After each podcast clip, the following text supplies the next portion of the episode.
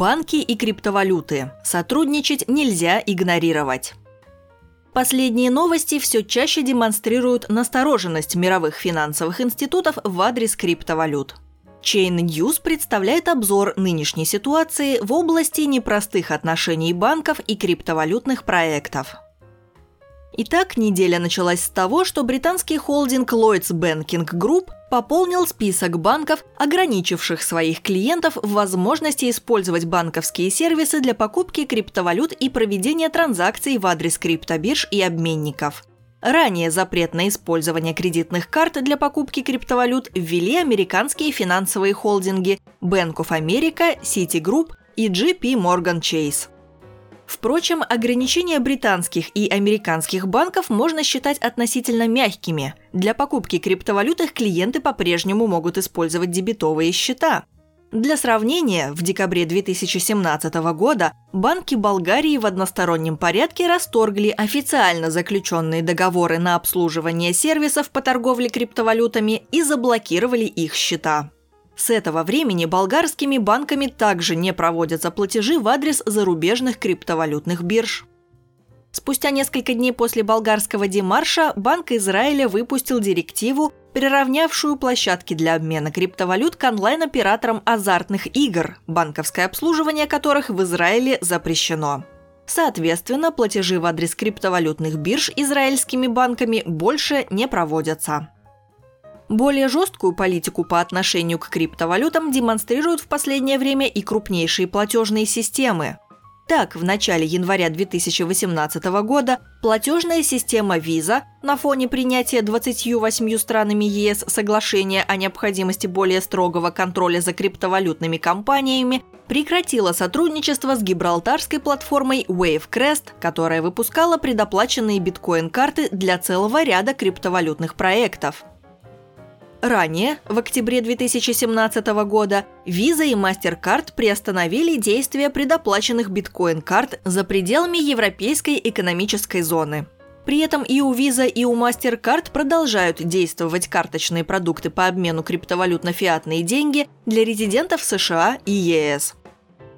Свою собственную линию пока что гнут банки Австралии, воздерживаясь от прямого сотрудничества с компаниями нерегулируемого криптовалютного рынка они, тем не менее, никак не стали запрещать своим клиентам покупку криптовалют через банковские сервисы, включая кредитные карты.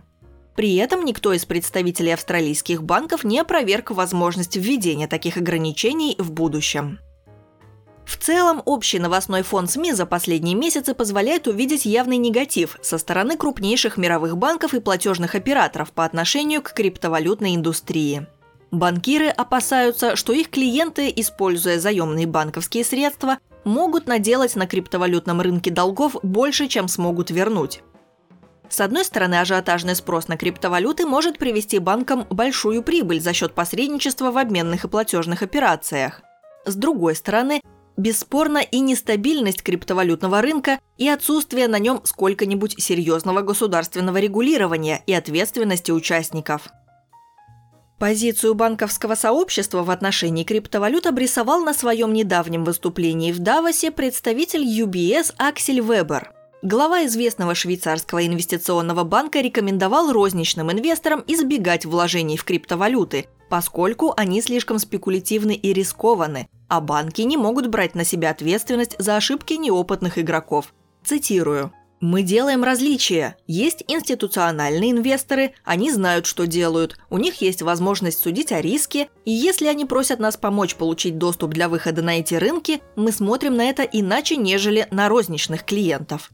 Розничным клиентам, которые не в полной мере понимают эти продукты, следует избегать подобных инвестиций, поскольку если в будущем розничные клиенты пострадают, вновь возникнет вопрос, какой банк продал им эти продукты, и снова банки будут виноваты в том, что произошло.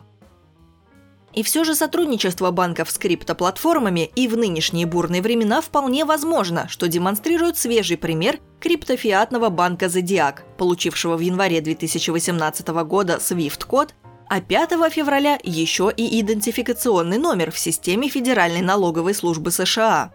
Это позволит банку обслуживать американских физических и юридических лиц, открывать счета и проводить любые операции в фиате и криптовалютах – По словам представителя «Зодиак» Эрика Шахмаметьева, это первый прецедент получения ФАТКА и SWIFT банком с лицензией на операции с криптовалютой, что подтверждает юридическую чистоту проекта и признание со стороны международной банковской системы.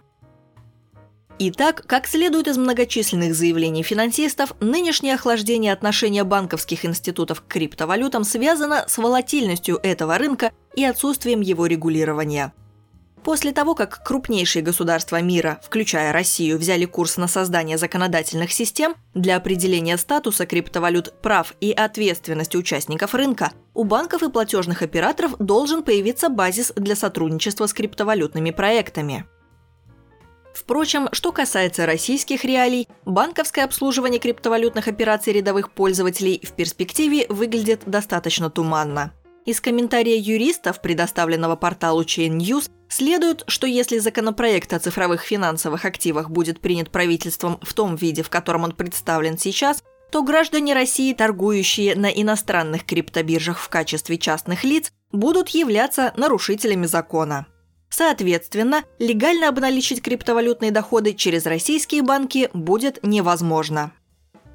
С другой стороны, по мнению экспертов, этот законопроект противоречит действующему законодательству и, следовательно, будет проходить этапы дополнительной доработки и согласования.